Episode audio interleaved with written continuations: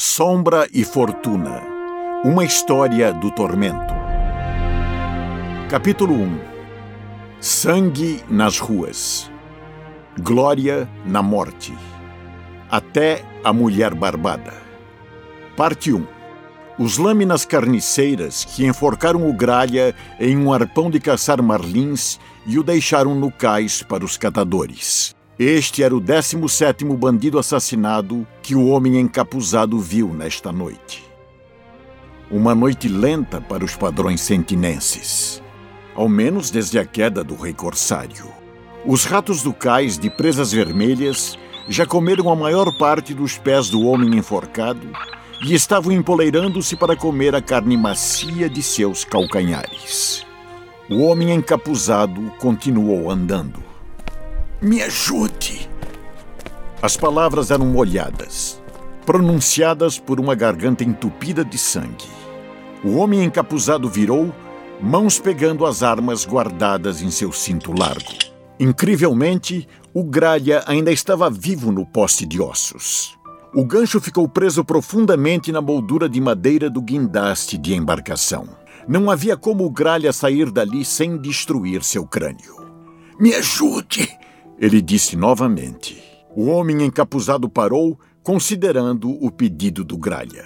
Para quê? Ele finalmente disse. Mesmo que eu o desça daí, você estará morto de manhã. O gralha cuidadosamente levantou sua mão para um bolso escondido em sua jaqueta para remover um kraken dourado. Mesmo na luz fraca, o homem encapuzado viu que era genuíno. Os pilhadores grunhiram e rosnaram e aumentavam sua coragem quando se aproximavam. Os ratos do cais não eram grandes, mas uma carne tão fresca quanto essa não era um prêmio a ser cedido assim. Eles tinham presas parecendo agulhas, cuspindo doses de saliva repletas de doenças. Ele chutou um rato para a água. Esmagou um segundo com seu pé. Eles atacavam e mordiam, mas suas passadas ágeis preveniam qualquer um de experimentar sua carne. Todos seus momentos eram suaves e precisos. Ele matou outros três antes que o resto desaparecesse nas sombras. Olhos vermelhos brilhando no escuro.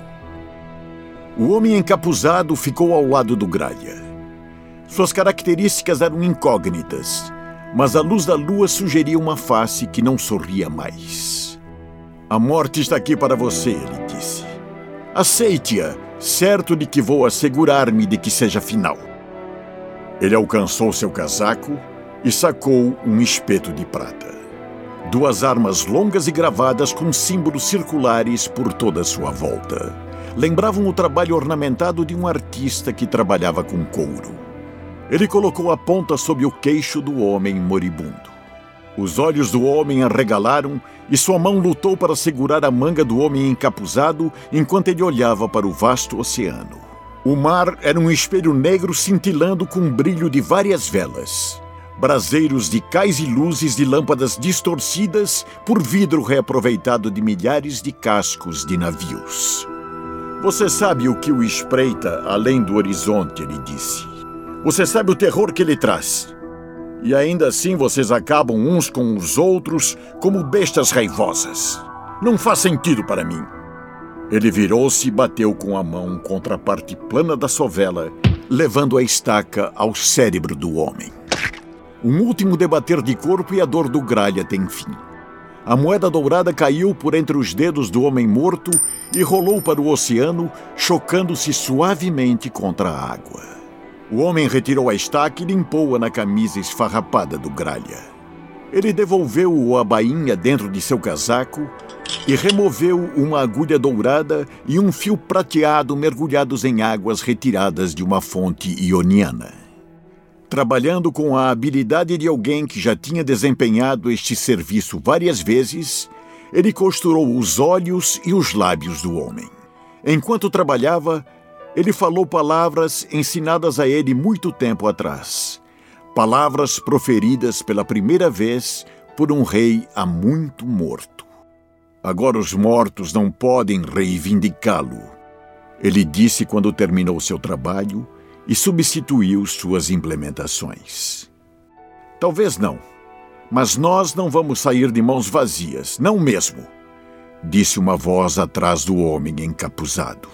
Ele virou e puxou seu capuz para mostrar a cor e textura de sua pele de mogno e bochechas que eram angulares e nobres. Sua única mecha de cabelo era negra e estava presa em uma trança. Seus olhos, que viram muitos terrores, analisaram os recém-chegados. Seis homens, vestidos em aventais de couro endurecidos pelo sangue seco, cortados para mostrar músculos de membros enrolados com espinhos tatuados. Cada um carregava um gancho cerrado e vestia cintos com uma variedade de facas de açougue. Bandidos mesquinhos que ficaram ousados com a queda do tirano que governava águas de Sentina com um punho de ferro. Em sua ausência, a cidade estava um caos quando gangues rivais tentavam conseguir mais territórios.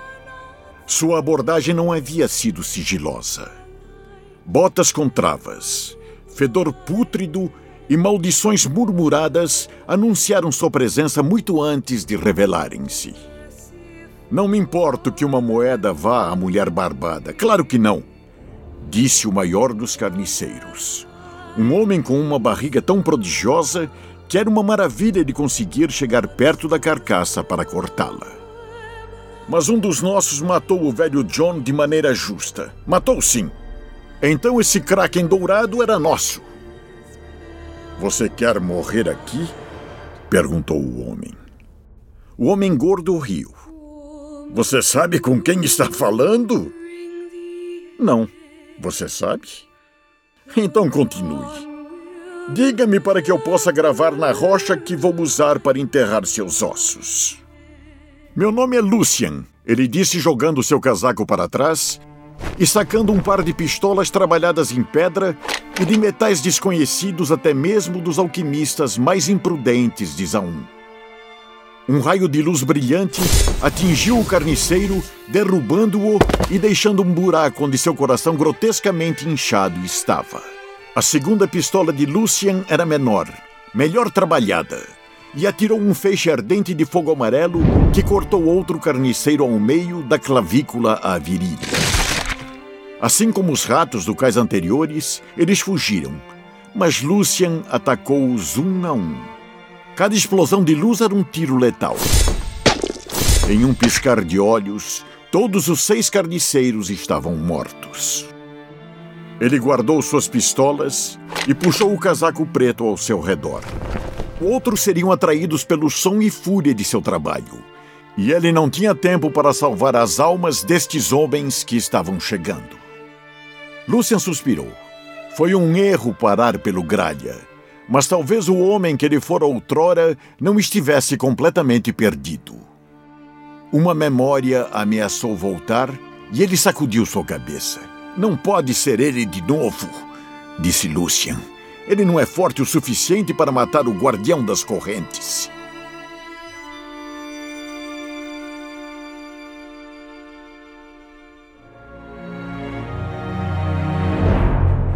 Parte 2 A cota de malha gérida de Olaf estava coberta com sangue e vísceras. Ele grunhiu ao brandir seu machado com uma mão. Ossos quebraram e músculos romperam perante a arma sua lâmina saciada em uma cama de gelo verdadeiro nas regiões mais distantes de Freljord. Levando uma tocha em uma mão, ele passou com dificuldades pelas entranhas gotejantes do Drago Kraken, cortando mais profundamente com cada ataque. Ele levou três horas para chegar até ali, passando por seus grandes órgãos resplandecentes e ossos densos. Sim, a besta já estava morta, empalada uma semana atrás após uma perseguição de um mês vinda do norte. Mais de 30 arpões lançados por braços fortes e costas largas do convés do beijo do inverno penetraram sua couraça.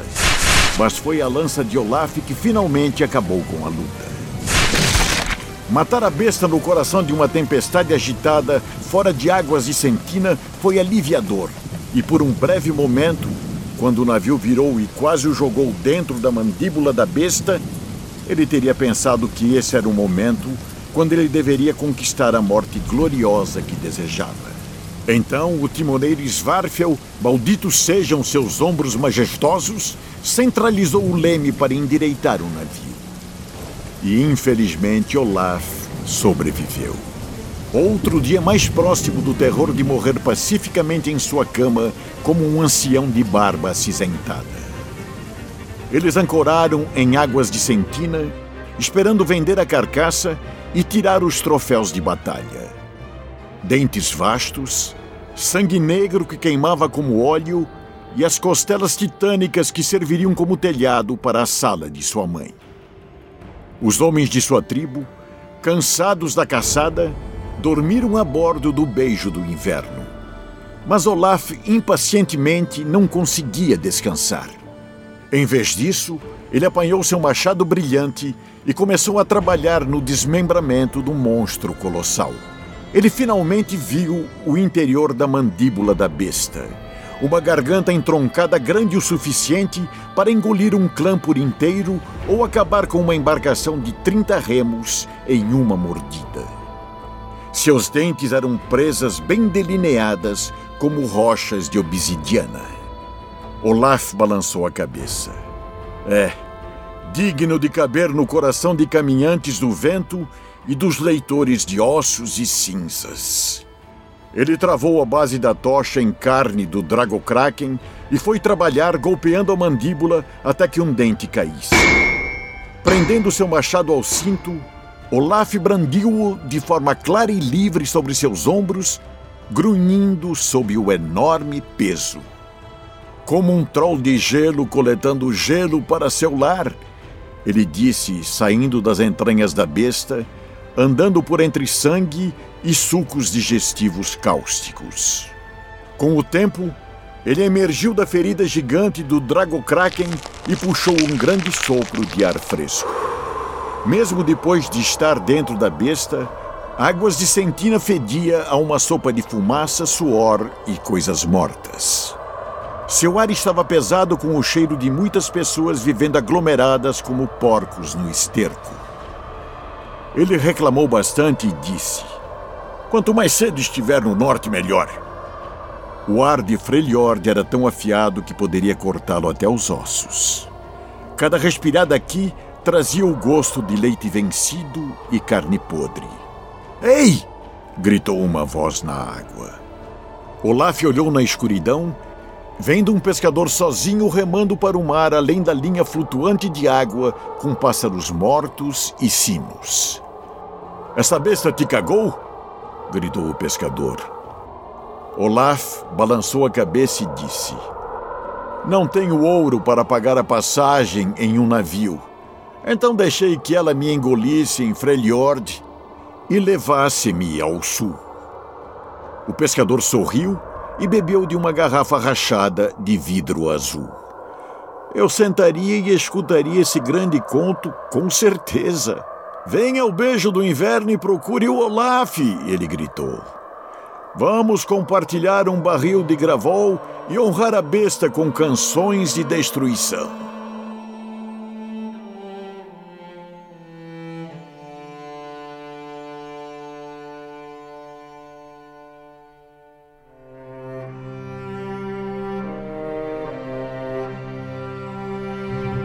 Parte 3 O ar ao redor do cais branco normalmente cheirava a dejetos de gaivotas e a peixe podre. Hoje ele tinha o gosto de carne queimada e fumaça, um sabor que Miss Fortune vinha associando a mais homens de Gangplank morrendo. Cinzas escureciam o céu e fumaças fétidas escapavam da gordura de Leviatã por causa dos tonéis ardentes nas docas da matança. A boca de Miss Fortune pareceu gordurosa e ela cuspiu na madeira torcida do cais. A água abaixo estava encharcada com um resíduo expelido pelos milhares de corpos afundados por anos na água. Você e seus homens tiveram uma noite ocupada? Ela disse acenando na direção da fumaça que vinha das colinas no ocidente. Sim, tivemos, concordou Raffen. Muito mais homens de Gangplank morrendo hoje. Quantos você conseguiu? perguntou Miss Fortune. Mais uma dezena dos Ilha Largas, disse Raffen. E os arruaceiros de cemitério não nos incomodarão novamente. Miss Fortune acenou em aprovação e voltou a olhar para o canhão ornamentado em ouro na beira do cais. Bernie Canivete jaz dentro do barril, finalmente morto do disparo que tomou no dia que tudo mudou. O dia que o presságio da morte explodiu para que toda Águas de Sentina visse. Um tiro que era para ser para ela. Agora era hora de Burn descer para junto dos homens mortos. E ela devia isso a ele, de estar lá para vê-lo afundar. Mais ou menos duzentos homens e mulheres vieram prestar respeito. Os próprios tenentes, os membros da gangue de Bernie e estranhos que ela pensou serem ex-tripulantes ou tolos curiosos que esperavam ver a mulher que derrotou o Gangplank. Burn disse que um dia comandou seu próprio navio, um bergantim de dois mastros que era o terror da costa noxiana, mas ela só tinha a palavra dele como prova. Talvez fosse verdade, talvez não. Mas em águas de Sentina, era muito comum a verdade ser muito mais estranha que qualquer história contada pelos muitos tagarelas da cidade.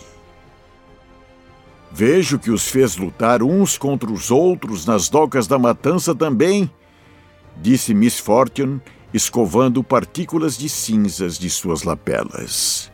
O longo cabelo vermelho caía do chapéu de pirata e juntava-se nos ombros de seu casaco de bata formal. Sim, não foi difícil virar a cidade dos ratos e os reis do cais uns contra os outros, disse Raffen. Vangalar sempre cobiçou este tapa-olho. Digamos que os garotos de Trevin roubaram-no há uma década. É verdade? Quem sabe? Disse Raffen. Não importa, não mesmo. Galar diria qualquer coisa para ganhar controle daquela parte das docas. Apenas o ajudei. Não existe muito para controlar lá agora. Não, concordou Raffen com um sorriso. Eles meio que se mataram entre si.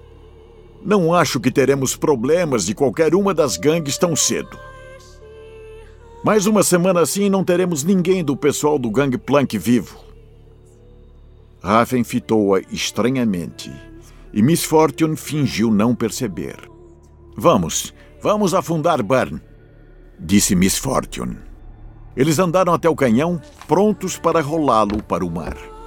Uma floresta de marcações de madeira pontilhavam a superfície da água. De pequenos discos de madeira a esculturas elaboradas de dragões marinhos. Alguém gostaria de dizer alguma coisa? Disse Miss Fortune. Ninguém o fez e ela acenou para Raffen. Mas antes que eles pudessem empurrar o canhão para a água, uma voz estrondosa ecoou no cais. Trago palavras para ele. Miss Fortune virou-se para ver uma mulher gigante com roupões coloridos e longos tecidos caminhando pelas docas na direção deles. Um pelotão de homens tatuados a acompanhava. Uma dezena de jovens armados com lanças de presas, pistolas de cano largo e porretes em forma de gancho. Eles gabavam-se como os bandoleiros arrogantes que eram ficando ao lado de sua sacerdotisa como se fossem donos das docas. Pelos sete infernos, o que ela está fazendo aqui? A Ilaui conhecia Burn? Não. Ela me conhece, disse Miss Fortune. Ouvi dizer que ela e Gangplank costumavam. Uh, sabe? Sério? É o que diz a boataria. Pela mulher barbada. Não é à toa que os homens de Okal estejam dando tanto trabalho nessas últimas semanas. Ilaoi carregava uma esfera de pedra maciça que parecia pesar tanto quanto a âncora da sereia. A grande sacerdotisa carregava-a para onde quer que fosse, e Miss Fortune presumiu que era um tipo de totem. O que todos chamavam de mulher barbada, eles chamavam de algo praticamente impronunciável. Ilaoi pegou uma manga descascada de algum lugar e mordeu-a. Ela mastigou a fruta fazendo barulho com sua boca aberta e olhou para o cano do canhão. Um homem das águas de Sentina merece a bênção de Nagakaburo, sim? Por que não? disse Miss Fortune. Ele vai encontrar a deusa no fim das contas. Nagakaburos não vive nas profundezas, disse Laui. Apenas pailange tolos pensam isso. Nagakaburos está em tudo que nos move por nosso caminho. Sim, que burrice é minha, disse Miss Fortune. Ilaoi cuspiu a manga fibrosa na água e balançou o ídolo de pedra ao seu redor como uma bala de canhão gigante, levantando-a à frente de Miss Fortune. Você não é burra, Sarah, disse Laui com uma risada. Mas você nem mesmo sabe o que é e o que fez. Por que você está aqui, Laui? É por causa dele? nem mesmo um pouco, grunhiu Ilaui. Minha vida é por Nagakaburus. Um deus ou um homem? Que escolha tenho ali? Nenhuma mesmo, disse Miss Fortune. Azar para Gangplank. Ilaui sorriu, expondo a boca cheia de polpa de manga. Você não está errada, ela disse com um aceno lento de cabeça. Mas você ainda não ouve. Você permite que uma enguia saia do anzol e deveria esmagar seu pescoço e sair antes que ela enterre suas presas em você. Então seu movimento acabará para sempre. O que você quer dizer? Venha me ver quando você descobrir, disse Laui, estendendo sua mão.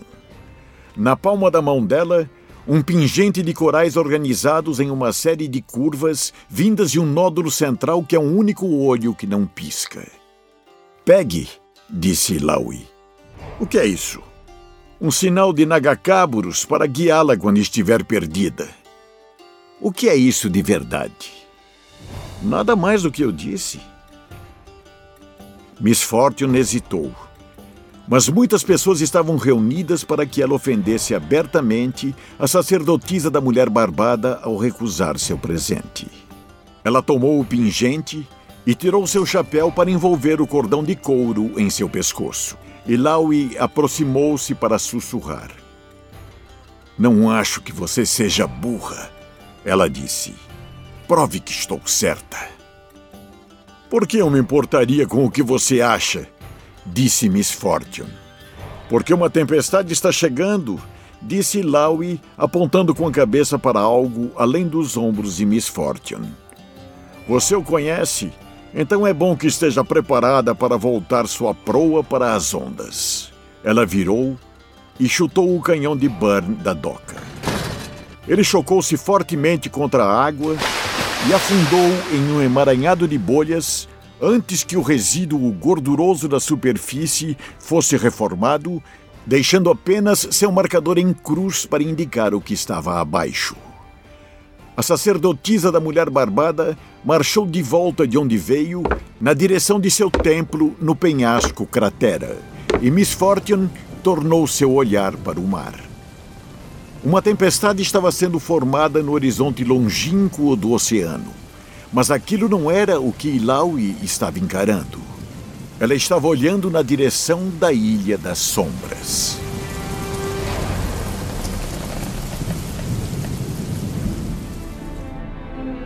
Parte 4 Ninguém nunca pescava na Baía das Águas de Sentina à noite. Pete sabia o motivo, claro. Ele conheceu aquelas águas a vida toda. As correntes eram traiçoeiras. Rochas partidoras de cascos estavam logo abaixo da superfície. E o leito do mar estava repleto de destroços de navios cujos capitães não haviam prestado o devido respeito ao mar. Porém, mais importante, todos sabiam que os espíritos daqueles afogados no mar estavam solitários e queriam que outros juntassem-se a eles. Pete sabia disso tudo, mas ainda precisava alimentar sua família. Com o navio do capitão Jeremia de queimado até virar cinzas do fogo cruzado entre Gangplank e Miss Fortune, Pete não tinha trabalho nem moeda para pagar por comida. Ele bebeu meia garrafa de cidra de aronguejo para criar coragem de empurrar seu barco para a água hoje à noite. E o prospecto de compartilhar uma bebida com o gigante freiliordiano ajudou a acalmar seus nervos. Pete tomou outro gole da garrafa, sujando os pelos em seu queixo e colocando uma dose em honra à mulher barbada. Aquecido e alto pela bebida, Pete remou além das boias de aviso e de seus pássaros mortos até chegar a uma parte do oceano onde ele teve a sorte na noite anterior. Jeremias sempre disse que ele tinha um faro para onde os peixes estavam mordendo e que ele tinha a sensação de que eles estariam aglomerados onde os restos do presságio da morte afundaram. Pete puxou os remos e estivou-os antes de terminar a cidra. Então, deixando um último gole na garrafa, atirou-a ao mar. Com seus dedos cansados e embriagados, ele usou os vermes dos olhos de um homem morto como iscas em seus anzóis e amarrou as linhas no gancho do trincanis. Ele fechou os olhos e encurvou-se para o lado do barco, colocando as duas mãos na água. Nagacáburos ele disse esperando que o uso do nome dos nativos para a mulher barbada fosse dar mais sorte a ele. Não estou pedindo muito. Por favor, ajude este pobre pescador e dê-me alguns pedaços de sua dispensa. Vigie-me e mantenha-me seguro. Caso eu morra em seu abraço, mantenha-me junto dos homens mortos. Pete abriu seus olhos. Um rosto pálido encarava-o, titubeando abaixo da superfície. Ele brilhava com uma luz fria e sem vida. Ele gritou e voltou imediatamente ao seu barco, enquanto uma a uma as linhas de pesca eram puxadas e esticadas. Elas giraram em seu barco enquanto uma espiral de névoa emergia da água. A névoa ficou densa rapidamente e logo a luz dos montes das águas de Sentina estava perdida nas trevas, enquanto uma fumaça escura como carvão vinha do mar. Uma cacofonia de pássaros outrora mortos piava dos indicadores de perigo, seguidos pelo clamor dos sinos, enquanto seus corpos em convulsão balançavam as boias para frente e para trás. A névoa negra. Pete procurou seus remos, tentando aterrorizado encaixá-los nas forquetas. A névoa estava fria e entorpecedora, e linhas pretas necróticas rasgaram sua pele com seu toque. Ele chorou enquanto o frio do túmulo congelou sua coluna. Mulher barbada, mãe abaixo, Nagacáburos, ele chorou. Por favor, guie-me para casa. Por favor, eu imploro. Pete jamais terminou seu apelo.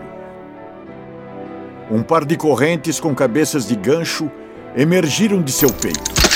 Gotas de sangue de um vermelho vívido caíam de suas pontas. Um terceiro gancho bateu contra sua barriga, outro em seu pescoço. Um quinto e sexto perfuraram suas palmas e puxaram-nas para baixo com força, prendendo Pete ao seu barco. Agonia passou por ele e ele gritou enquanto um vulto de pura malícia veio da névoa negra. Fogo esmeralda rompia de seu crânio chifrudo, e cavidades escavadas por espíritos vingativos queimavam enquanto saboreavam sua dor. O espírito maligno estava trajado em vestimentas negras ancestrais e chaves enferrujadas estavam presas ao seu lado. Uma lanterna para cadáveres em uma corrente gemia e balançava com um apetite monstruoso de seu punho apertado. O vidro da lanterna infernal abriu para recebê-lo e Pete sentiu seu espírito fugir do calor de sua carne. O grito de lamento das almas torturadas vinha de suas profundezas enlouquecidas pelo purgatório sem fim. Pete lutou para manter seu espírito em seu corpo Mas uma lâmina espectral cortou-o e seu tempo no mundo acabou quando o vidro da lanterna foi fechado. Você é uma alma miserável, disse o algoz de sua vida, sua voz como cascalho em uma tumba. Mas você foi apenas o primeiro a ser clamado por Trash esta noite. A névoa negra ondulou, e silhuetas de almas maléficas, espíritos uivantes e cavaleiros fantasmas aumentaram lá dentro. A escuridão ferveu pelo mar e chegou à terra. E as luzes em águas de Sentina começaram a apagar.